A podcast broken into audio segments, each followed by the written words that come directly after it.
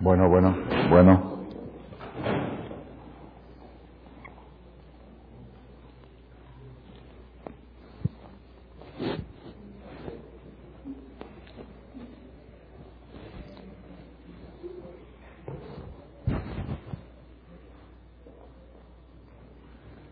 Buenas noches.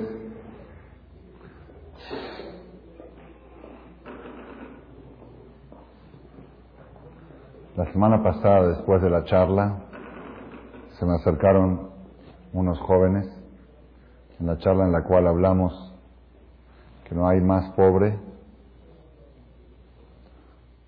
no hay más pobre que quién, que el pobre de sabiduría, no hay más pobre que el ignorante. Y así se va a llamar el título de la charla, por si alguien la quiere adquirir, se va a llamar Adiós a la ignorancia va a ser el título. Como dijimos que había una persona que era tan pobre, tan pobre, tan pobre, que lo único que tenía era dinero. ¿Ok? Eso fue la charla de la semana pasada. Se me acercaron dos jóvenes y dijeron que se convencieron tanto que ya decidieron que se van a Israel a estudiar. Ya, ya no quieren ser pobres. Ya no quieren ser pobres. Otros jóvenes, hoy vino un papá y me contó que sus hijos estudiaron aquí. Dijeron, papá, te prometemos que no nos vamos a casar hasta que seamos millonarios, pero millonarios de esto, no de esto, como dijimos en la charla de la semana pasada. Yo creo que tanto efecto hizo esa charla que ya la mayoría de los chavos que fueron a Israel pues ya no vinieron a la, a la conferencia, Bueno. Buenas noches, hoy día martes para miércoles, Jai, 18 de Sivan, 5.763, 18 de junio del 0, 17 de junio, 17 de junio del 03. En realidad el, calendario va parejo ahorita, pero de en la noche se adelanta el judío al goy, porque nosotros recibimos el día desde la noche anterior. Entonces 18 de Sivan, Jai Sivan, 17 de junio 18 de Sivan, Jai. Hoy va a ser un tema, Besat Hashem, Belineder, de mucha vida, Jai. Y probablemente las personas que tienen el dejut de escuchar esta charla esta noche, si logro transmitirla de la manera correcta, puede ser que sea una conferencia Jai, una conferencia de vida. ¿Qué quiere decir de vida? Que pueda transformar la vida de la persona una conferencia que pueda prolongar la vida de la persona. Como vamos a ver a continuación. Me pidieron que sea la conferencia de Fuash Lema, David Jaime Elvira, también para un joven que lo van a operar esta semana, creo que hoy, eh, David Ben Lulú, y también Refuash Lema, Alberto Abraham Jaim Ben Pola, y Erlinda Matpor a David lo operaron. Recuperación pronta y para el Rinda Batpola Refuah Shlema. Ezra Shahud, Yosef, Ben Letife y me pidieron también el día de estudio de hoy, de esta noche de mañana, Linda Letife Bat Regina y Ruth Bat Letife. Toch Shah Israel. Rabotai, nosotros,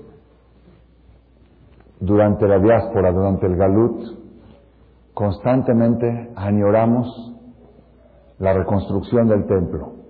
Y pedimos varias veces, en varias ocasiones, dentro de los rezos, préstame el Sidur, que es de Shabbat, dentro de los rezos, otros rezos, pedimos a Hashem, el que observa la insistencia que insiste el pueblo de Israel durante sus rezos acerca del concepto de la reconstrucción del templo. Decimos Reena Bronienu en la cuarta bendición, perdón, la séptima bendición de la Amidad, Reena Bronienu, Beriba Ribenu, Goel Israel, bendito Dios que redime a Israel. Después pedimos en la bendición décima, Te cabe shofar gadol de Jerutenu, toca el gran shofar para nuestra libertad. Mekabes nidgea Moisés, reúne a todo el pueblo de Israel en Jerusalén. Luego pedimos en la verajá número 14, Tishkom betoch Jerusalén mireja asher dibarta, mora dentro de Jerusalén como tú prometiste. Dejiste David Abdejai el trono de David, tu siervo, Beneotai reconstruye Jerusalén, Vimerabe ameno pronto en nuestros días. Baruch ata Hashem, Boné Jerusalén. Bendito Dios que construye Jerusalén. La 15. Etzemach David Abdeja Merat Atzmiach. El brote de David, tu siervo, pronto haz brotar. Matzmiach Keren Yeshua, Dios que trae la salvación. Esa es la verajá número 15. Luego, en la verajá 17, que esa la decimos también en Shabbat, y en las fiestas. Rete Hashem Elokeinu Israel. Acepta Dios a tu pueblo Israel. Belitfilatam Shee sus plegarias atiende. Veasheva Abodal Idvir Beteja. Y haz retornar el servicio al palacio de tu casa. Veishe Israel, las ofrendas de Israel. Utvive razón que sea aceptada con voluntad el servicio de Israel en el templo. Ataber Hameja Rabim, tú con tu gran misericordia, Tahpotz Banu, desea a nosotros Betirtzenu, quiérenos, Betejezena enenu, y que vean nuestros ojos, Beshubeja, Lezion, Berahamim, que nuestros ojos vean cuando tú retornes a Sion con misericordia. Baruch ata Hashem, bendito tu Dios, Amahazir, Shechinato, Lezion, que hace regresar, adelante un poquito así, está muy apretada ahí la fila. Se ve vacío aquí, ok. Amahazir, Shechinato, Lezion, Bendito tu Dios que haces regresar tu divinidad a Sion. Entonces pedimos el retorno a Sion, pedimos la reconstrucción del templo. Al final, terminando la tefilá, decimos, Ose Shalom Imromav, Uberahamad y Ose Shalom Alenu, que Dios nos haga la paz. Y ir a y Lefaneja, terminando la mirada. ¿Cómo termina la mirada? Después de Ose Shalom. ¿No se recuerdan? Hoy Ose Shalom Israel Amén. ¿Y después qué sigue? ¿Ya? ¿Ya acabó? Yehir atzom y defaneja Hashem Eloqueno Eloquea Botenu. Tibne bet amigdash vimera amenu. Que reconstruyas el templo sagrado pronto en nuestros días. Beten lasot belevav shalem. Entonces, todo esto nos demuestra la ansiedad que tiene el pueblo de Israel por la reconstrucción del templo. Y efectivamente es una de las preguntas primeras que le preguntan a la persona después de 120 años. La primera pregunta que le preguntan es estudiaste Torah, ya hablamos la semana pasada de eso, que es el peor pecado, la ignorancia. Luego le preguntan si Nasata Benatata Bemuná, comercializaste con fe, la segunda pregunta, y la con honestidad. Y la tercera pregunta es, si Pita Lishua, estabas ansioso esperando la reconstrucción de Jerusalén. Yo les voy a decir sinceramente, hay que ser sinceros, no se puede tampoco engañar. Dentro de todas mis plegarias, las más difíciles para mí de concentrarme son las plegarias de Jerusalén. Porque yo cuando le pido a Dios sabiduría, pues sí, la verdad la necesito, si no este público, ¿qué hago con él? No los puedo decepcionar. A este público, a los de los cassettes, a los de los... A los entonces, Hashem, por favor, dame sabiduría para decir las cosas correctas, para actuar correctamente. A veces la persona que tiene un puesto de rabino comete errores graves en la forma de contestar a una persona algo. Se pasan. Una vez leí un artículo en un... Dice, los errores más graves de la historia lo cometió la gente más inteligente. A Kadosh Baruj a veces le quita a la persona la inteligencia por un segundo y da una palabra mal dicha, no en su lugar, y puede acabar con él o con una familia o con una comunidad. Por favor, Dios, no me quites por ni un segundo el dad, la cordura y la certeza de de decir palabras y consejos acertados. Eso una persona necesita, necesita esa sabiduría. Y cuanto más uno es famoso, más comprometedor. Entonces ahí me concentro mucho. Ayer una señora tenía hablando por teléfono de Miami, desde Miami para acá, con mi secretaria y no la encontró y habló con la otra secretaria. Estaba, quería conseguir cassette, quería ver dónde los puede conseguir en Miami. Estaba yo, eran las cuatro y media de la tarde, estaba en mi casa, suena el teléfono y atiende mi hija. ¿Quién es? Una señora de Miami. Quiere saber dónde puede conseguir en Miami los cassettes. le dije, dale el teléfono del, representante ahí, le di el número a mi hija, mi hija se, le dije, ese será el código de área y el otro es el número. ¿Qué es código de área, papi? En Estados Unidos todo se maneja con código de área. Bueno, bueno le dije, ¿sabes qué? Dame la bocina y yo le voy a explicar al señor. Me pasa la bocina. ¿Quién habla? Digo, Shaul Malek, yo así me identifico. ¿Quién? ¿El rabino? El rabino, el rabino, no puede ser, estoy hablando con el rabino, no puede ser. Pero bueno, está bien, yo no sé qué rabino, yo que Shaul Malek. Bueno, ¿qué se le ofrece? Dice, no, no puedo creer que esté hablando con el rabino. Y se hace tres días que conocí sus cassettes y tengo tres noches que no duermo. Estoy arrebatada, estoy vuelta loca, ha cambiado mi vida. Y usted en uno de sus cassettes dice que esta información, eh, un detalle se puede escuchar en tal título. Quiero ahora todos los títulos, todos los cassettes, ya tengo el dinero. Le digo, todos los cassettes son muchos, son 600 títulos más. Dice, bueno, que me vaya mandando de 20 en 20, no sé qué. Dice, estoy juntando dinero para viajar, irme a vivir, a radicar a México y ser su fiel servidora. Y digo, ¿usted de dónde es? Yo soy de Perú. Dice, de Perú, pues estoy radicada en Miami. Entonces, es, yo a veces cuando escucho eso digo, qué comprometedor es todo esto. Si va mirando una persona se equivoca y da un mal consejo y dice una mala idea y puede hacer equivocar a la gente, su, por eso le pido a Dios, dame edad. Cuando le pido a Dios que quiero hacer Teshuvah, a Shivenu, a Vino, a le pido por mí y le pido por toda la gente que trata de acercarse a la Teshuvah a través de mí. A Shivenu, a Vino, Cuando le pido a Dios que me perdone, todos, tenemos errores, tenemos que pedir perdón. Cuando le pido a Dios salud, ¿quién no necesita salud? Uno, la esposa, sus hijos, nietos. Cuando le pido Marejeno, pues ahí somos todos parejos, todos estamos dependientes de la lana, del billete, por favor Hashem, danos aclajá, éxito en todo lo que hagamos. Pero cuando la verdad, tengo que hablar sinceramente, cuando llego a la parte del beta migdash, ya como que me distraigo, me aburro y como ya lo último que pedí fue dinero, ya empiezo a pensar en los, cheques que tengo que cubrir y los problemas. Y a Jerusalén ya me llegué hasta Ose Shalom, hasta Sim Shalom. Ya se me olvidó que Tishkom Jerusalén. Nos cuesta, nos cuesta trabajo. ¿Por qué? No, no sentimos y está bien, Jerusalén, ya, ya sabemos que queremos todos que se construya, y el día que se construya Jerusalén, bienvenido Jerusalén, ahí vamos, a ver cómo lo hacemos con todas las propiedades que tenemos en México y los negocios, va a ser un problema, no sé, cómo, no sé qué vamos a hacer, vamos a estar en un problema muy grave porque seguramente se van a devaluar todas las cosas. Si todos los paisanos tenemos que ir a Jerusalén y vender nuestras casas, ¿quién las va a comprar?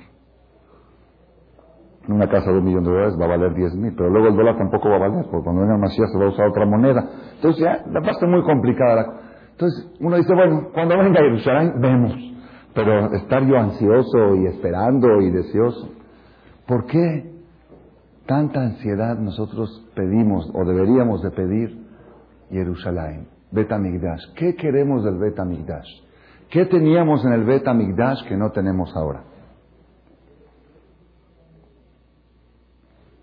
Fadal. ¿Qué teníamos?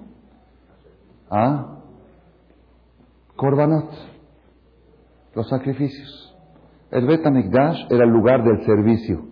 ¿El servicio cuál era? Que se traían sacrificios de animales, se traían inciensos, se traían este, servicios, que esos servicios ayudaban al pueblo de Israel a tener paz, a tener salud, a tener éxito, a estar más cerca del Creador. ¿Por qué se llama Corbán?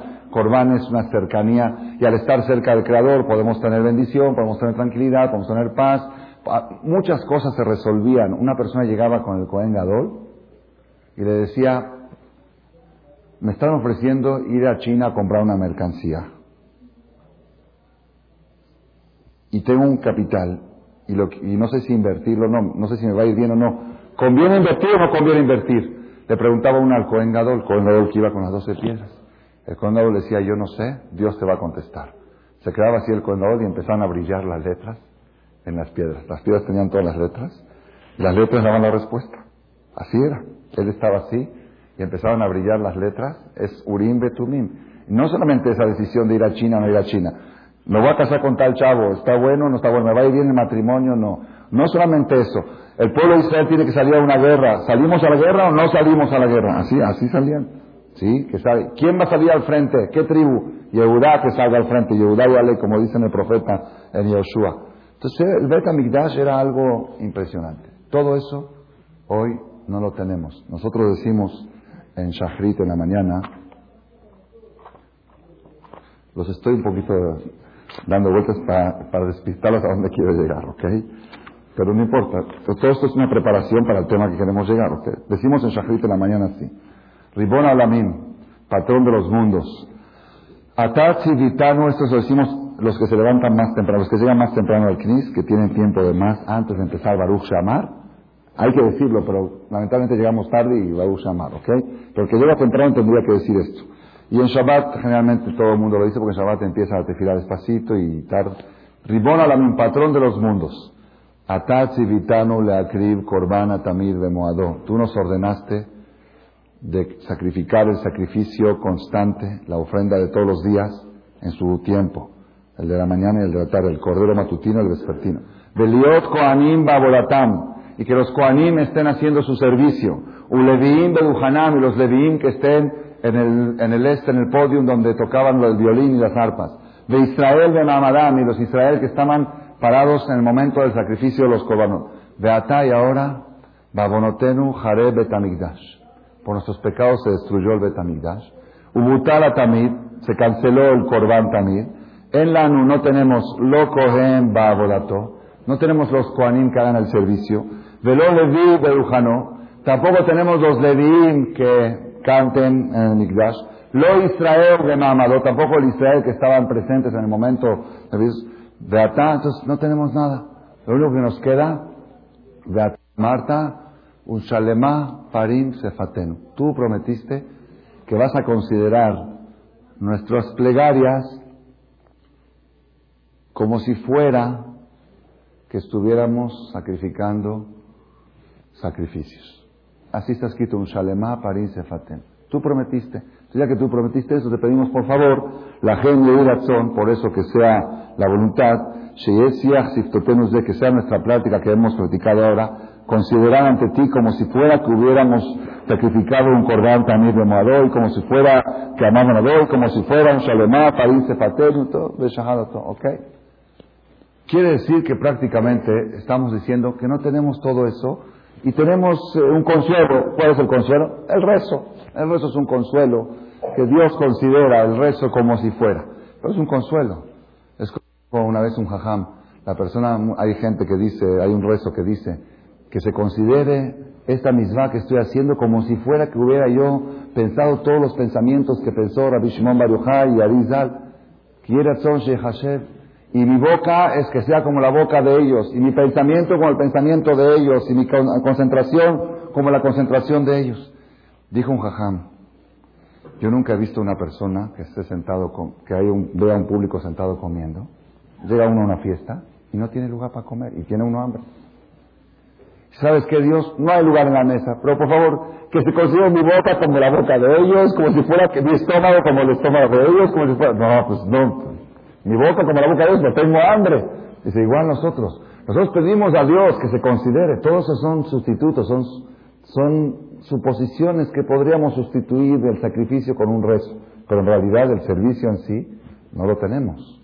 El corbán no lo tenemos. Y por eso suplicamos la reconstrucción del templo sagrado de Jerusalén, porque no queremos nosotros consuelos, queremos original. Queremos la fuerza original del Corbán. Por eso pedimos el Betamigdash, ¿ok? Todo esto lo que dije fue una introducción. De todos los servicios que había en el templo sagrado de Jerusalén, todos los servicios se cancelaron hasta que se vuelva a construir el templo, excepto uno. Hay un servicio que se hacía en el templo de Jerusalén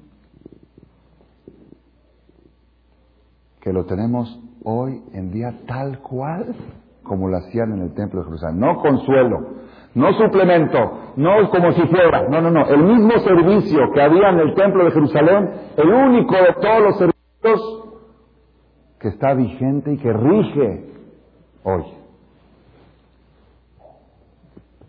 ¿Quién adivina o quién sabe cuál es? ¿Qué servicio del Betamigdash tenemos hoy sin tener Betamigdash? El único. ¿Cuál? Del Betamigdash. Milá no es Betamigdash. Muy bien, Hazako Baruch. Birkat Koanim. La bendición de los Koanim. Apenas se inauguró el primer templo, el santuario en el desierto, lo leímos la semana pasada en la Torá, y dice ahí la Torá, Vaidaber Hashem el Moshe Lemor, habló Dios a Moshe diciendo, Daber el Aarón el Banab Lemor, dile a Aarón y a sus hijos, diciendo, Kote Barejuet Bene Israel, así bendecirán al pueblo de Israel, Amor Lahem, les tienen que decir a ellos, dice la Gemara en voz alta, con amor, con amor, amor la con amor, con. No, eso, lo digo yo, ¿ok? Pero sí, Israel de Abba, bendecir al pueblo de Israel con amor, con cariño, con entusiasmo. ¿Qué tiene que decir? Llevarejeja Hashem Beishmereja, que te bendiga Dios y que te proteja. Yaer Hashem Panabeleja Vijuneca, que ilumine Dios su rostro hacia ti y te conceda gracia. Isa Hashem Panabeleja, que Hashem alce su rostro hacia ti Veasem leja shalom, y que te ponga a ti paz. Vesamu echemi al bene Israel, y colocará mi nombre sobre el pueblo de Israel. Vani abarejem, y yo los bendeciré. Eso fue dicho a Moshe el día de la inauguración del primer templo de la historia, en el desierto. Y a partir de ahí, Aarón Acohen y su descendencia tienen obligación diario de bendecir al pueblo de Israel cuándo? Hasta 18 de Sivan, de 5.763, y el 19, y el 20, hasta el día de hoy. No ha parado. Desde que Moshe le dijo a Moshe, en el año 2449, un año después de la entrega de la Torah, el año de la inauguración del santuario, le dijo, dile a Aarón que así se debe bendecir al pueblo de Israel, hasta hoy en día no ha parado. Es el único servicio del templo que no ha cesado a pesar de la destrucción. Si una persona hoy en día quiere traer un corbán, ¿puede? ¿Quiere traer un sacrificio a Hashem? Puede no. Puede traer O La Gemara dice, todo el que quiere traer hoy en día un sacrificio, dice la Gemara, que la garganta, así se llama, de los que estudian Torah, es como el fuego del Mizbeach, es como el, altar. Y el que le pone comida en la garganta de los que estudian Torah es como que pone un corbán en el Mizbeach. Eso otra vez son consuelos son sustitutos, cosas que se pueden considerar como algo similar, pero no es la, el único servicio que quedó auténtico, tal cual, igualito, idéntico, desde hace 3.300 años hasta hoy, es Yevarjeja Hashem Beishmereja de los Kohanim. Y únicamente los Kohanim. Únicamente los Kohanim. Otro no puede. Ya dijimos la semana pasada, ¿se acuerdan de la historia de aquel que quiso hacer Koanim por cinco mil dólares? ¿Se acuerdan o no? Que el jajam dijo, no, esas cosas no se pueden comprar con dinero. Es que mi papá lo hacía y mi abuelo también. Ah, entonces dame diez mil y ya puedes hacerlo. ¿Ok? Eso es de Aaron Cohen. Aaron Cohen y su descendencia son los únicos facultados para decir Birkat Koanim. ¿Ok? Yo quiero, la noche de hoy, leerles a ustedes algo que he aprendido este viernes en la mesa de Shabbat con mis hijos en la mesa, que hemos leído, y dije, merece el público participar conmigo estos nuevos conocimientos. ¿Qué fuerza tiene la bendición de los Kohanim? Hashem Veishmereja, Yaer Hashem Bijuneka. Es algo, Rabotai, cuando uno se pone a estudiar esto, se vuelve loco la fuerza que tiene. Yo pienso que después de escuchar esta charla, a la persona en la mañana ya no le vas a ver rica la cama, sabiendo que en el Knis hay Koanim. Y me la estoy perdiendo. Es como si fuera, por decir un ejemplo, que están repartiendo en el Knis 100 mil dólares a cada uno de los del Minyan y yo no estoy la camita, es que está lloviendo. Y llega tu amigo, ya te pusiste tefilín, y aquí está el cheque al portador, 100 mil dólares. Y tú, no, yo estaba en la camita, es que estaba sabrosa, la verdad me daba flojera. Ah, Roji, ¿flojera? ¿Te puedes perder un cheque así? ¿Te puedes perder una bendición así? ¿Qué es Birkat Kohanim? La bendición de los Kohanim. Primero que todo, Voy a decir lo último que aprendí diez minutos antes de entrar a la conferencia, a través de la computadora, porque cuando quiero completar mi idea, busco información en la computadora. Puse y sale un midrash, un comentario en el midrash que dice así. Cuando Dios entregó la Torah, la entregó el día 6 de Sivan, como hace dos semanas, Shavuot, en el año 2448. Entregó las dos tablas de la ley con ruido, con estruendo. El mundo se estremeció el día de la entrega de la Torah. Becoló, tubraquín, ruidos, relámpagos, truenos. La Gemara dice que en el momento en que Hashem bajó a decir yo soy Dios, no tendrá otras figuras. En ese momento ni los pájaros cantaron, dice, todo se detuvo, el mundo se detuvo. El sol paró de circular, el sistema solar, todo, todos para escuchar la palabra de Dios, yo soy Dios. Fue algo impresionante. ¿Cuánto tiempo duró esas tablas? ¿Cuántos miles de años duraron esas tablas? ¿Quién sabe? Ah, ¿cuánto duraron las tablas que se entregaron en Shavuot? ¿Cuánto? ¿40 qué? Días. Después de 40 días, se rompieron las tablas. Esas tablas que fueron entregadas en Ar Sinai se rompieron, se hicieron añicos. Perdió todo, es más, toda la superación espiritual que el pueblo de Israel alcanzó el día de Shavuot desapareció. Porque si el pueblo de Israel se hubiera conservado en ese nivel, ya no existía la muerte. Llegaron a Adán Arishon antes del pecado. Era un nivel inimaginable. La Gemara dice que el día de Sinai te entrega a Torah, todos los ciegos se curaron, vieron, todos los sordos escucharon, todos los cojos se enderezaron, todos los, curvos, ya no había enfermos, y ya no iba a haber enfermedad, y ya no iba a haber muerte, se acabó, porque se eliminó el veneno de la víbora de la serpiente que provocaba todas esas consecuencias. No va a haber angustia, no va a haber pleitos, era ya otro mundo. Pasan 40 días, todo truena, truena todo. 40 días. La Gemara dice, Achamelech bin Sibon irdina tan rejo, aluba kala tahat hupata. Dice la Gemara, es ridículo una novia, una mujer, que le es infiel a su marido dentro de la boda. En la mera boda, en un banquete, en la jupá. ¿Saben qué es en la jupá? El banquete todavía están bailando, todavía puede, aunque nunca, nunca ocurrió en la historia, que se ponga a bailar la novia el banquete con uno y se vayan por media hora y regresen. ¿Han escuchado alguna vez en el mundo más liberal? Hemos escuchado que los liberales no se casan. Ok, no se casan. Unión libre. Pero que se casen y en el momento del banquete de la boda hay infidelidad, no se ha escuchado. Jamás.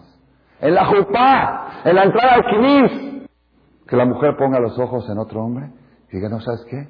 Después que ya le el anillo. ¿Ok?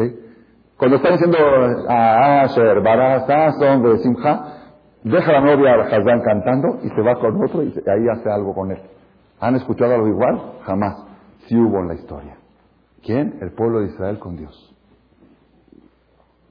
Estaban en Arsinai todavía, estaban ahí, estaban viendo el monte.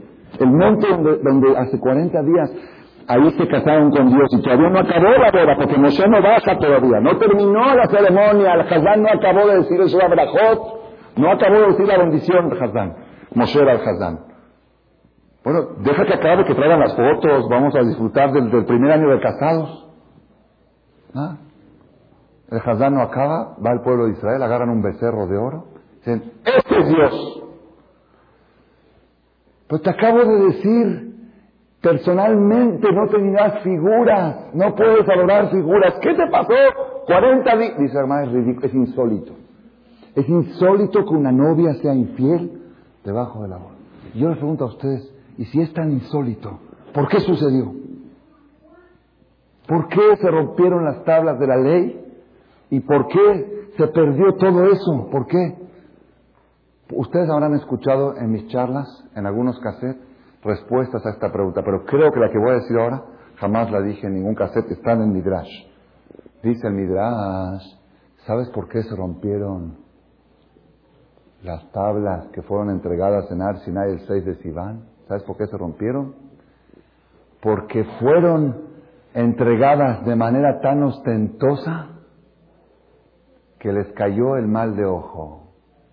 Ay, Nara. Todo el mundo decía, ¡uh! Esas tablas, ¡guau! El pueblo de Israel, ¡guau! Increíble, Dios bajó, lo vieron, tembló, se estremeció, ruidos, paz.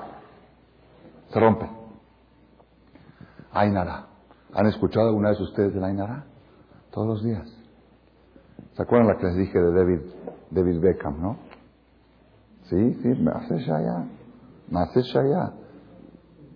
Un día salió en internet, en todo el mundo, en las noticias, que la primera vez en la historia, ¿saben quién es David Beckham? ¿Se llama o Beckham? ¿Cómo se llama? Beckham, es que yo lo leo en hebreo, en las noticias en hebreo, no viene con puntitos. Beckham. David Beckham, ¿saben quién es? Un mugroso de Inglaterra. ¿Ok? Mugroso, porque otra palabra no tiene. ¿Sí? Lo único que sabe hacer es hacer buenos goles. Estilo tipo Maradona o algo igual a Maradona. ¿Ok? Es un poco guapo, dicen, yo no lo vi en la foto, no se ve tan guapo, ¿ok? Y salió por primera vez en la historia, salió en, en todas las noticias, por primera vez en la historia, hice una encuesta en, en Inglaterra, una encuesta, por primera vez un artista, un futbolista, se convierte en el hombre más admirado de la República. Quiere decir, cuando le preguntan a un, pero no nada más admiración artística, sino le preguntan a uno, ¿quién es para ti un ejemplo de ser humano? Ejemplo de todo, ejemplo cultural, ejemplo eh, de todo, de, dinero, de, mujer, de todo. ¿Quién es el ejemplo? El 80% de, de, los jóvenes de entre 20 y 35 años contestaron David Beckham. Si él se, se, peina así, todos van a peinar así. Si él va allá, todos van a ir allá. Y si, así, ejemplo, ¿ok? Y dice que fue algo, porque así dicen, primero David Beckham, después la bandera, después la reina eh, de Britania, y después de esto, así, y después los papás, y después la mamá, y después la suegra, la suegra hasta el final. Ok, ok, okay. Así, en la escala de valor, número uno, y salió como algo, algo, algo increíble, jamás visto, en la primera vez en la historia, un futbolista se convierte en símbolo para toda la, para toda la población. Al otro día, abro las noticias, cada día abro las noticias para ver los atentados en Israel, las cosas, y sale, David Beckham se fracturó un brazo en un partido amistoso con África y no va a poder jugar en las en las olimpiadas, en las cestas, en el torneo nacional, ¿cómo? En las eliminatorias, en los partidos importantes, no va a poder jugar porque se fracturó un brazo en, el partido amistoso en Sudáfrica. Y decir, eso tiene que ser israelí para escribir así. Si haz clic aquí para verlo a David Beckham revolcándose de dolores en el campo de juego. La verdad, no me aguanté, no me aguanté.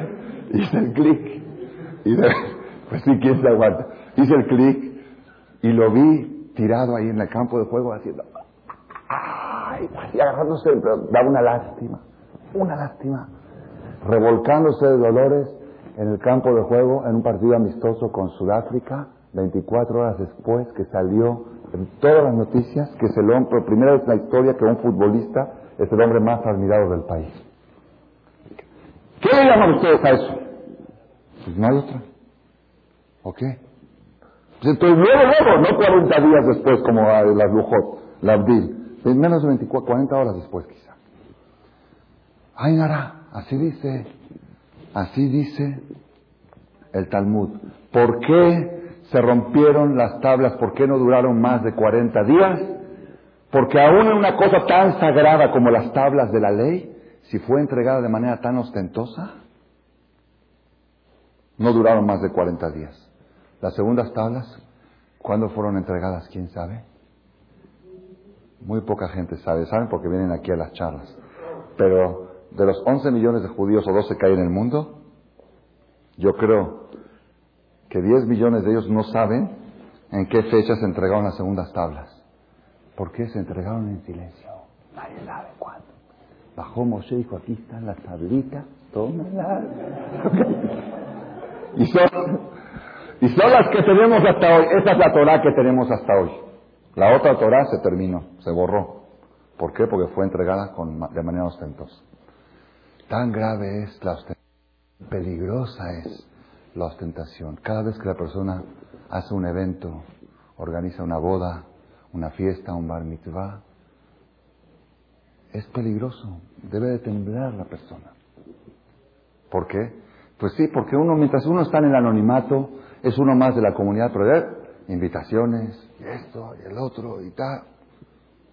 había un señor en Argentina, hace como más de 25 años, una familia, no voy a decir el nombre, una familia conocida porque sus tiendas estaban en las calles principales de Buenos Aires, estaba el cartel, familia tal, que una familia, un hombre muy judío y grande, iluminado toda la noche, y pasas por ahí a las 2 de la mañana y ves estos hermanos, estos, una cadena de tiendas de archimillonarios. Cuando su hija cumplió 15 años, se hace fiesta de 15 años. Nosotros los judíos hacemos de Bat Mitzvah, pero en la calle, los Gilonim, hacen de 15 años. No sé si aquí en México la hacen, pero en Argentina esa es una fiesta muy importante, los 15 años. El papá le organizó, se imagina, una fiesta más que una boda de las nuestras y fue a invitar a los muchachos de la Yeshiva que quiere que vengan, muchachos de la Yeshiva de ahí, que vengan a, a, 15 años de su hija para ver si pescan algún. ¿sí? Y ellos le dijeron que si va a haber mejizá, si no va a haber mejizá, si va a estar separado, si va a estar junto. El papá dijo, no solamente que no va a haber mejizá, la condición para entrar al cumpleaños de mi hija es que tienen que bailar con una chava. Si no bailan, no entran. Yo no quiero una fiesta religiosa. ¿Está bien? Todos los chavos dijeron, no vamos a ir. Sí vamos, no vamos, se la van a perder. Era, era la fiesta del siglo, porque de veras era un magnate, nada más para que sepan ustedes. El día de la fiesta, el papá trajo a su hija al banquete en helicóptero. Así, llegó el helicóptero al patio del salón y todos salen a recibirla, bienvenida a la quinceañera de la hija. ¿Sí? En menos de tres meses, la familia esa quiebra. Y el papá de la niña se pega un balazo en la garganta y se mata. Y en la comunidad no lo enterraron porque uno que se suicida no se lo entierra en la comunidad. Fue toda una, una historia muy triste cómo de manera engañosa lograron sacar el cuerpo y mandarlo a Israel. Porque no, por ley lo entierran detrás detrás del paredón como uno que, que se fue con una gol. ¿Ya? No, no, no, no, no, no, no entra la va. En menos de 90 días. ¿Qué es eso? Coincidencia. No hay coincidencia. Las tablas de la ley que Dios las entregó, pero las entregó con ostentación, no bastaron 40 días. ¿Tú vas a aguantar 90 días con esa ostentación que le hiciste a tu hija? Hay nada. Hay un dicho en árabe, ¿cómo dice? Man min ella. El que no le teme al ojo, no le teme a Dios. No sé si es verdad o no es verdad, pero en la Torah está escrito la Inara. Está escrito, con claridad y con gravedad está escrito. La Torah dice en Génesis que una persona con Ainara puede matar al otro. Dice, ¿quién fue la primera? O enfermarlo. Sara. Cuando quedó embarazada,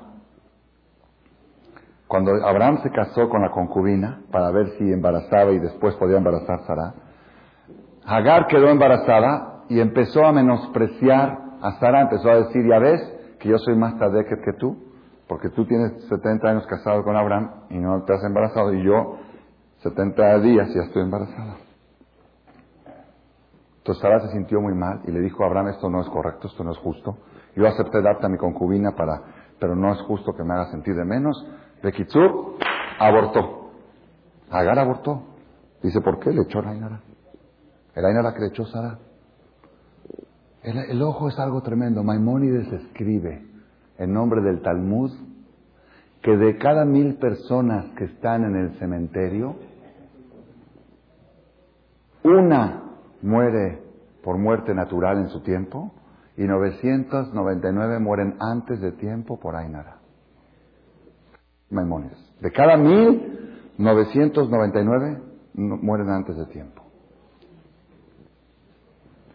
Entonces uno dice, oye, esto, esto es desesperante, esto es desesperante. Escuchen lo que vi hoy, diez minutos antes de la conferencia. Y yo cuando veo eso es porque Dios dice, esto lo tienes que decir en la charla. Porque yo busqué en la computadora y aparecieron 70 referencias y no alcancé a ver las 70 porque ya no me daba tiempo, ya me estaban tocando, que me estaba esperando la gente. Y la que alcancé a ver dije, esta la voy a decir.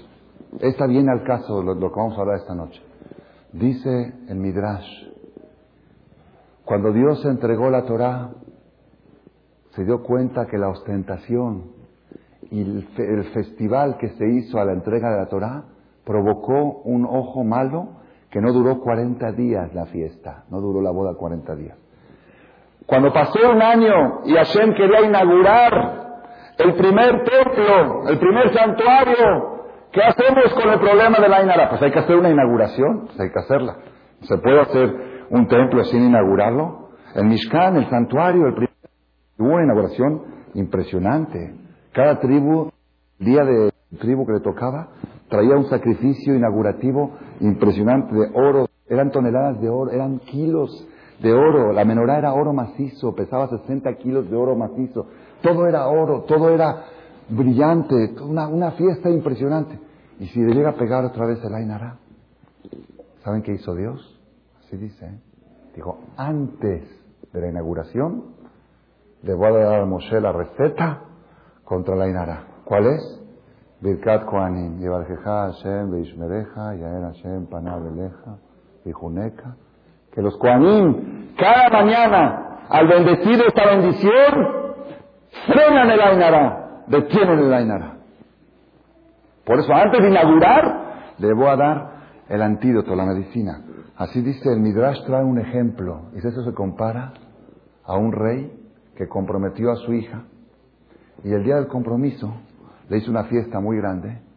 Y al otro día la niña cayó enferma con calentura, la hija, la novia, con calentura, que tuvo que pasar un, en el hospital dos, una intoxicación, tres semanas. Dice el Midrash, el papá se dio cuenta, el rey, que su hija, por la fiesta que el papá le hizo en el compromiso, por eso le dio el Ainara y se enfermó. ¿Y ahora cómo le voy a hacer la boda? La boda va a ser más grande que el compromiso. Y si el compromiso provocó ese Ainara, ¿qué va a pasar en la boda? ¿Qué hizo el rey? Así trae el Midrash. Fue, le consiguió un camía. Camía es una especie de protección contra el Ainara. Y antes de la boda dijo, ¿sabes qué, hija? Antes de ponerte el vestido de novia, te pones esto. Y, y después vas a la boda. Dice, igual a Kadosh Barujú. El día del compromiso, cuando entregó la Torah, vio que a los 40 días hubo un accidente, hubo una tragedia, se destruyó las tablas.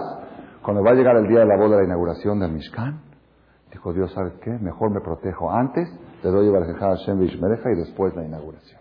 Quiere decir, yo cuando leí esto hoy me impresioné. Me impresioné mucho de la fuerza y la potencia que tiene este concepto. Cada vez que una persona sale a la calle, si alguien le pone la vista y dice qué guapo que está, ya está en un problema. Si alguien dice qué buen carro que tiene, ya está en un problema. Y uno dice, bueno, entonces no se puede vivir. No se puede vivir. ¿Qué hago? Entonces, ¿para qué tengo la lana? Entonces, ¿qué culpa tengo si soy guapo? Pues que me haga feo para que la gente diga qué feo que está. Pues, ¿Qué hago? Primero que todo, trata de no llamar mucho la atención. Pero si soy llamativo, así soy yo, yo mi persona, soy muy dinámico, soy muy líder, soy muy estoy, y, pues, ni modo, ¿qué hago? ¿Qué hago? No puedo, así soy, ¿qué hago? ¿Sabes qué haz? Te voy a una receta. Párate media hora antes.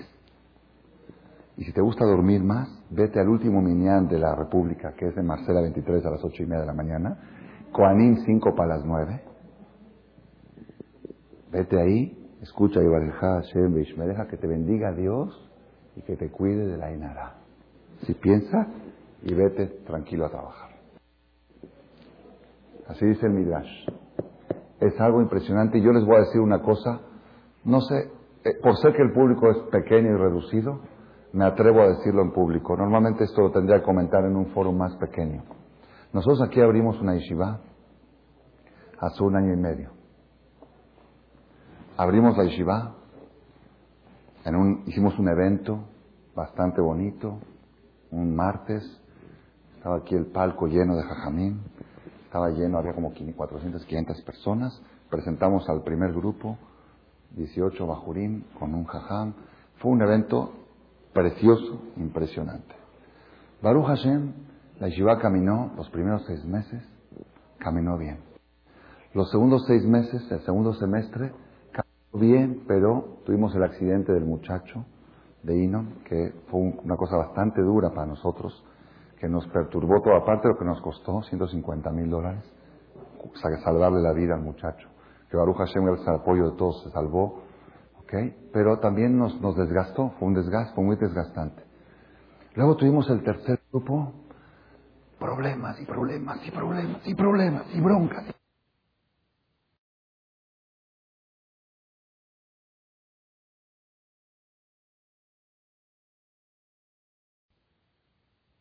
Un muchacho se peleó con uno, no sé cosas, no sé cosas, broncas, broncas, no les puedo ni contar para hacer un libro así. Pero dice, bueno, pero yo qué, qué pecado hice, nada más abrí una yeshiva. Son 18 alumnos, les quiero enseñar Torah. Pero no, eran cosas raras, las cosas que sucedían, cosas rarísimas. No era normal. No normal. No normal. El que me conoce, el que vivió conmigo los problemas, no lo podemos, no lo puede creer. Una persona dijo, ¿por qué a Shaul le tienen que pasar estas cosas? Pero también eran anormales, como cuando son anormales llama más la atención. Si dices, bueno, es normal, así es una escuela, así es... no, no era normal. Pasaron cosas anormales. Yo todo el tiempo pensaba, es que hay que escoger mejor a los muchachos, es que hay que esto, es que hay que el otro, y luego las clausuras, y luego el municipio, y luego, eh, luego, no, no quiero decirles cosas, ¿ok? No quiero contarles, pero una tras otra, y hace un mes, confieso, confieso, me equivoqué y me arrepentí, y luego luego hice teshuvah. Le dije a un amigo mío muy cercano, le dije, desde que abrí la yeshiva, recibí un golpe tras otro. Así le dije. Luego, luego me arrepentí y dije, Haram, no se puede hablar así. Estás sano, tienes familia, tienes una yeshiva, tienes un knis. Baruch Hashem cada día está quedando más bonito. No se puede hablar así. Me arrepiento. Hatati, Abiti, Pashati. Pero yo decía, bueno, Bonosh Rolam, ¿qué, dónde, puede estar la falla? Está bien, ¿qué hago mal yo? No, es que él tiene la culpa. Ya no busques culpables. Dije, aquí tiene que haber algo más sobrenatural, algo más místico. Más místico. Y de repente se me prendió el foco. ¿Qué se me prendió el foco? En el primer grupo tuvimos un joven que era Cohen y todos los días había Birkat Kohanim en la yeshiva. Todos los días. Había un chavo que era Cohen A partir del segundo grupo, del grupo de Inon, no teníamos Cohen. Todos los días, el Hazán ¿Eh? Voltea, no hay Coanim. El Eterno Barajeno, por favor, danos la bendición, a pesar de que no tenemos Coanim, tú échanos la bendición. Sí, no hay Coanim. Pues no hay, no hay, ni modo. No es pecado. El no haber no es pecado, pero no la recibes. Ni modo. Es que se puede hacer. El tercer grupo tampoco había Coanim. Claro, en 18 muchachos ni uno Cohen, o en 20, en 25, ni uno Cohen. Ahorita que se fue Jajam David a Israel, Dije, por favor, pon un anuncio en el periódico así de grande. Le dije, se solicita un chavo cohen para una ciudad en México. Así le dije. Dice, no, me da pena, ¿cómo va a poner así? Dije, bueno, pero por favor, procura, no te vuelvas sin traerte un cohen dentro del grupo. Estuvo ahí Jajam David, estuvo batallando para armar el grupo en Pesach ahorita. Cuando ya terminó el digo, David, ¿traes un cohen? Me dice, ¿sabes qué, Saúl? La verdad, es que él no, es creyente como yo, mi hermano. que Me refiero, no es supersticioso como yo. Yo soy un poco más. Y si yo sabes que yo busqué buenos chavos, no me fijé Cohen, no Cohen, lo que me cayó, eran buenos, buenos. No, yo no soy de eso de buscar Cohen o no Cohen. Dije, pero te pedí que me traigas un Cohen. Shaul, yo busqué buenos alumnos, no busqué Cohen. Estaba yo, la verdad, angustiado. Angustiado. Llega el grupo está llegando el grupo y de repente se me acerca un muchacho, un joven de aquí de México, que estudió, estudió dos, tres años en Israel, estudió en la Yeshiva Keter Torah, tiene 22 años, y tres. Dice, Rab, ¿me puede recibir usted en su Yeshiva? Digo, ¿por qué? Dice, porque en México no hay ningún ambiente para mí, porque ellos son todos menores de 18 o ya casados. Yo soy de 22, soltero, no hay ambiente para mí de Yeshiva. ¿Me puede usted aceptar en, en su Yeshiva? Le pregunté referencias, le dije, déjame pensar, déjame, hablé con el Jajam que lo conoce, hablé con uno, hablé con otro. Ok, sí lo acepto. ¿Cómo te llamas? ¿Cuál es tu apellido? Katzab. Katzab son todos Kohanim. Las referencias que recibí no eran súper, pero dije, es Cohen. Cohen y mexicano, vamos, adentro. ¿Ok? Y después, llegando todo el grupo, me entero de que otro de los chavos también era Cohen. Y ya no es Cohen, son Coanim, porque dice Coanim, no dicen Coanim. Cuando hay dos Coanim tiene más fuerza. Y a partir de ahí, tenemos ya 30 días, Coanim todos los días en la Yeshiva. Yo no sé por qué, por arte de magia, las cosas se están componiendo. No digo que están compuestas, pero como que hay una paz, hay una tranquilidad, hay, no, sé, no, no sabemos explicar qué es la gente que está viendo los cambios positivos, la gente del Knis que viene en Shabbat, dice, no sabemos a qué atribuir este cambio positivo. No sabemos. No sabemos. Pregúntale al licenciado esto. ¿Hay cambios o no hay cambios? Sí, él nos maneja todos los que son los trámites y todo. No sabemos a qué se debe, pero hay cambios. Yo lo atribuyo a Birkat Koani. Porque esta semana estudié la fuerza que tiene esta verajá y hoy leí que es el arma más poderosa para frenar el mal de ojo. Porque uno dice, bueno, tengo una yeshiva y quiero que sepan, yo tenía programado hacer la inauguración ahorita en junio. Habíamos anunciado la inauguración de este lugar y vamos a... Sinceramente, no la hice por la Inara, tenía miedo. La postergué para diciembre. Y mi hermano me dice, Shaul, ¿sabes qué? Malesh inauguración. No hagas. No hagas inauguración. Digo, pero todo el mundo se inaugura un CNIS. Aquí nunca se ha inaugurado el CNIS. Vamos a hacer un Mijal, la gente, y de verdad placas. Shaul, no hagas nada. Arregla el CNIS bonito, pero no lo inaugures. ¿Para qué quieres? ¿Para qué? Entonces yo estoy en duda. Si considerar o no. Hoy cambió mi parecer. Digo, en vez de postergar la inauguración, voy a contratar 10, 15 Kuanim de todos los días. Ok, vámonos. Y eh, eh, ¿Le entras? Y pero diario, diario. Y pensar que el lugar tenga veraj, que esté protegido, que Dios lo ilumine, que Dios... Ok, y Besrat Hashem, vamos a una inauguración del tamaño, vamos a cubrir toda la calle Marcela con lona. Licenciado.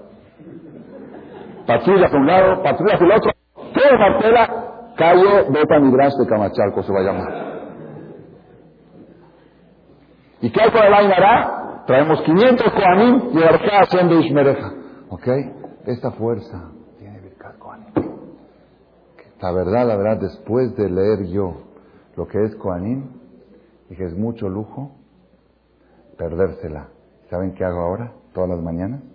Después que escucho Koanim ahí, aquí hay otro segundo mañana. Ahí empieza siete y media, aquí ocho y media. Me cuelo aquí a escucharla otra vez. Es que no hace daño. Daño seguro que no hace. Y dice el Midrash, aquí seguro hay algunos que son Koanim, que los Koanim le preguntaron a Dios, ok, nosotros damos verajá al pueblo y a nosotros ¿quién nos da? Le contesta a Dios, esa pregunta la preguntas porque no estudiaste la Biblia. En Génesis dice, me barejeja, bendeciré a los que te bendigan y los que te maldigan, malditos serán. Entonces, si tú eres el que bendices al pueblo de Israel, automáticamente tienes la bendición de bendecir al que te bendiga. Así trae. Esto es Rabotai. Para terminar, hoy. Para terminar hoy, digo hoy porque creo que Besdat Hashem voy a hacer una serie de tres o cuatro conferencias para explicar la traducción. ¿Qué quiere decir que te bendiga Dios y que te proteja? El Midrash dice que te bendiga Dios con lana, y que te proteja de ladrones, de asaltantes, que te bendiga Dios con dinero y que te proteja de impuestos, de hacienda. Dice el Midrash, un rey le puede regalar a su feligres o a su discípulo, a su esclavo, le puede regalar un diamante que vale cien mil dólares. Y el esclavo sale de casa del rey, se lleva el diamante, se lo pone en la bolsa, y a veces recibió un regalo del rey.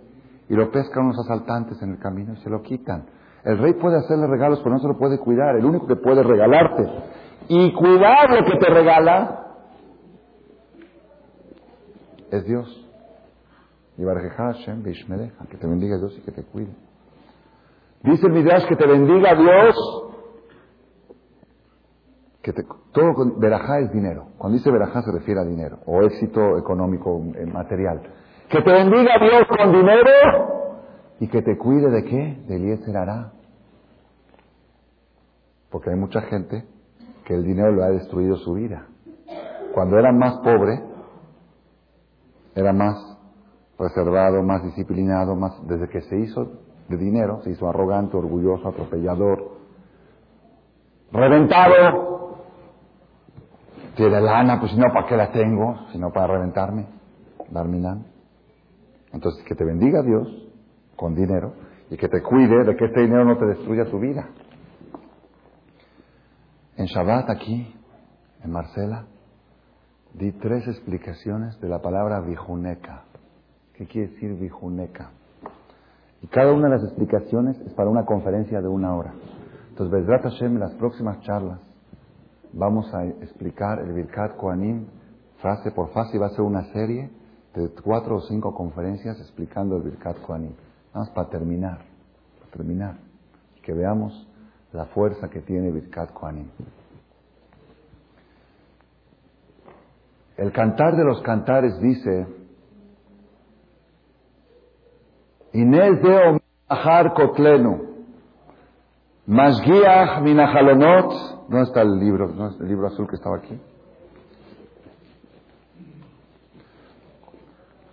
Dice Shlomo Amelech en el Cantar de los Cantares cuando habla de la época de la diáspora, la época que el pueblo de Israel están fuera de Jerusalén, fuera del Bet Dice así: Kol Dovi Inés Ba la voz de mi querido Medale Galarín está brincando por las montañas, salteando por las colinas.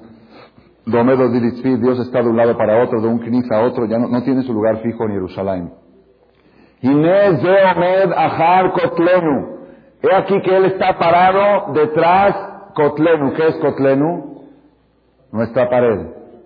¿Cuál es la pared? Nuestro muro. Kotlenu. Kotlenu. Kotel Shelanu. ¿Qué es Kotel Shelanu? Dios está parado detrás de nuestro muro. ¿Cuál es el muro? saben cuál es el muro? El muro de Jerusalén. ¿No han estado ahí? Dios está parado detrás de Kotlenu.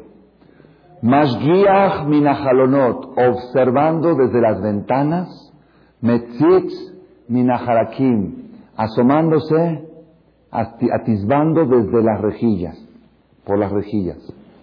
¿Qué rejillas y qué ventanas? ¿Cuáles son las ventanas y cuáles son las rejillas? También lo vi en la computadora diez minutos antes de la conferencia. Dice, las ventanas son los hombros de los Koanim cuando están diciendo la veraja. Aquí tienen como unas ventanas.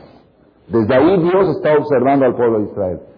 Y las rejillas son los espacios que hay entre los dedos de los, Koanim cuando dan la veraja la dan con esta posición. Estas son las rejillas. Por aquí Dios está viendo al pueblo de Israel. Este es el que observa al pueblo de Israel. Así trae el Midrash. Quiere decir, si tú quieres recibir la bendición de Dios, vete al hotel, te cuesta dos mil, tres mil dólares. Entre el boleto de avión, pasaporte y la visa y, el hotel y todo, vete al hotel. O vete a Marcela a las nueve de la mañana, todos los días, y tienes algo parecido al cote. A través de aquí puedes recibir la verajá de Boreolam. Es la fuerza que tiene Birkat Kohanim. Y si ustedes me permiten, para terminar más y ver por qué vale la pena arraigar este concepto en el pueblo de Israel, hay otro versículo en el Cantar de los Cantares que dice así: Esto es bueno decirlo antes de dormir cada noche tres veces. El que dice el Shema completo ya lo conoce. Hine mitato shel He aquí la cama de Salomón. Shishim giborim sabibla. Sesenta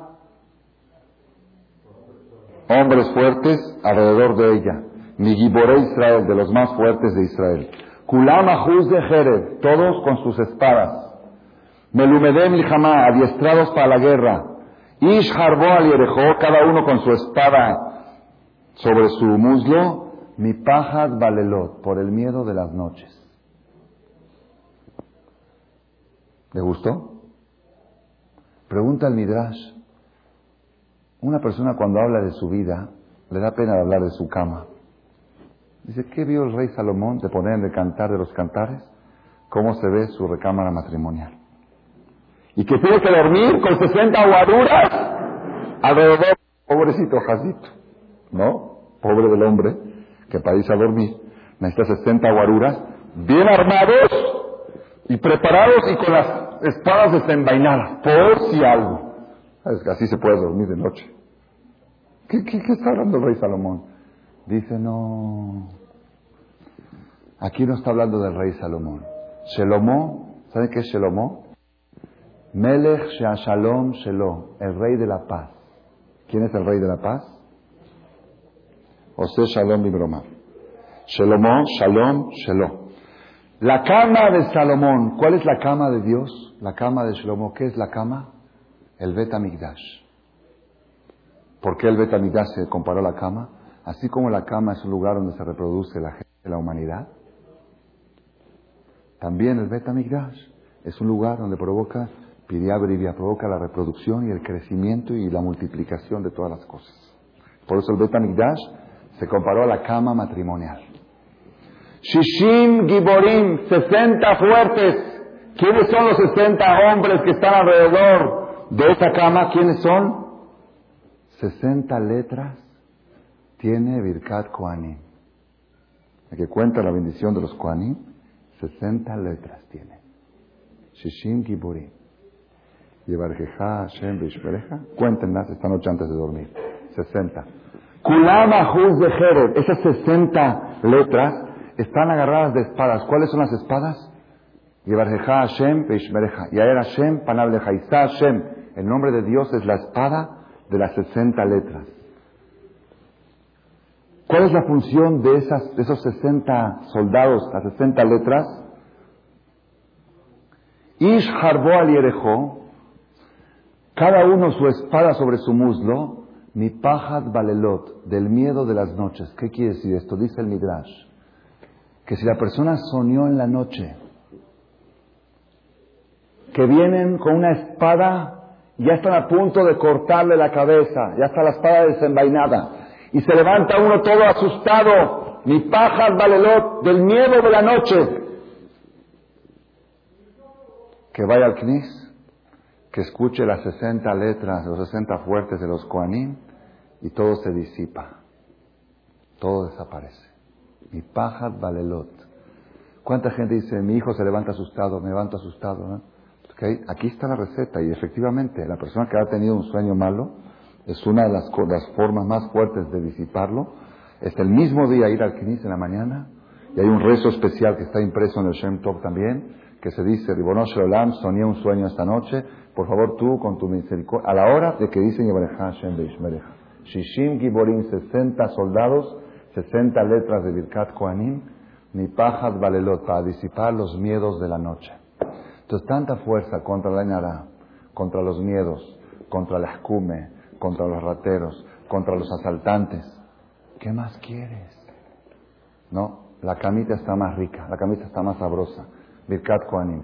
Bezat Hashem Baraj, que Hashem nos dé el Zehut a partir de mañana, que no nos perdamos un solo día la veraja de los Koanim. No nos perdamos un solo día. Probablemente, estoy pensando, voy a consultar con Jajamín, voy a instalar una cámara aquí para que la gente pueda recibir Birkat Koanim por internet en vivo. Una cámara ahí va a estar puesta y a la hora de Birkat Koanim se va a entender y te vamos a, le vamos a dar una dirección, se va a llamar coanim.com, punto mar, punto marcela, punto marcela.com, ¿ok? O punto org, no sé, algún nombre así. Y a la hora de dedicar Coanim vas a encender el internet, vas a escuchar y va a Amonai, desde la camita sabroso, vas a poder recibir la verdad. Voy a consultar a ver si es válido. Lo digo, lo digo en chiste, pero también en serio. Porque si sí vale y sí tiene fuerza, pues la verdad vale la pena hacerlo. Tan, tanto poder tiene, y seguro alguno de ustedes va a querer participar en el proyecto de esa misma, de poder participar en el Zehut, de que tanta gente pueda escuchar Koanim todos los días a través de Internet. De todos modos, mientras no lo haya hecho la cámara, por favor, mañana los quiero ver a todos, principalmente a los hombres, ¿ok? Y las mujeres solamente cuando sueñan algo raro, van a venir todos los días, yo creo, ¿ok? Porque cada noche tienen sueños, ¿ok? Pero de todos modos, los hombres que no se pierdan Birkat Koanim, ya sea en Marcela, ya sea en otro CNIS, donde sea, aquí es un lugar que se hace más tarde que en todos los lugares, a las 9 de la mañana, todos los días, y los domingos a las 10 de la mañana, para poder escuchar Birkat. Y en Shabbat, y en Shabbat, primer Koanim a las 10 y segundo Koanim a las 11 de la mañana. ¿Ya vieron qué padre? Que hacemos desde Jud de poder recibir siempre esa verajá y estar bendecidos y protegidos por Dios. Amén, queridas. La vieja añade una ocasión, mera,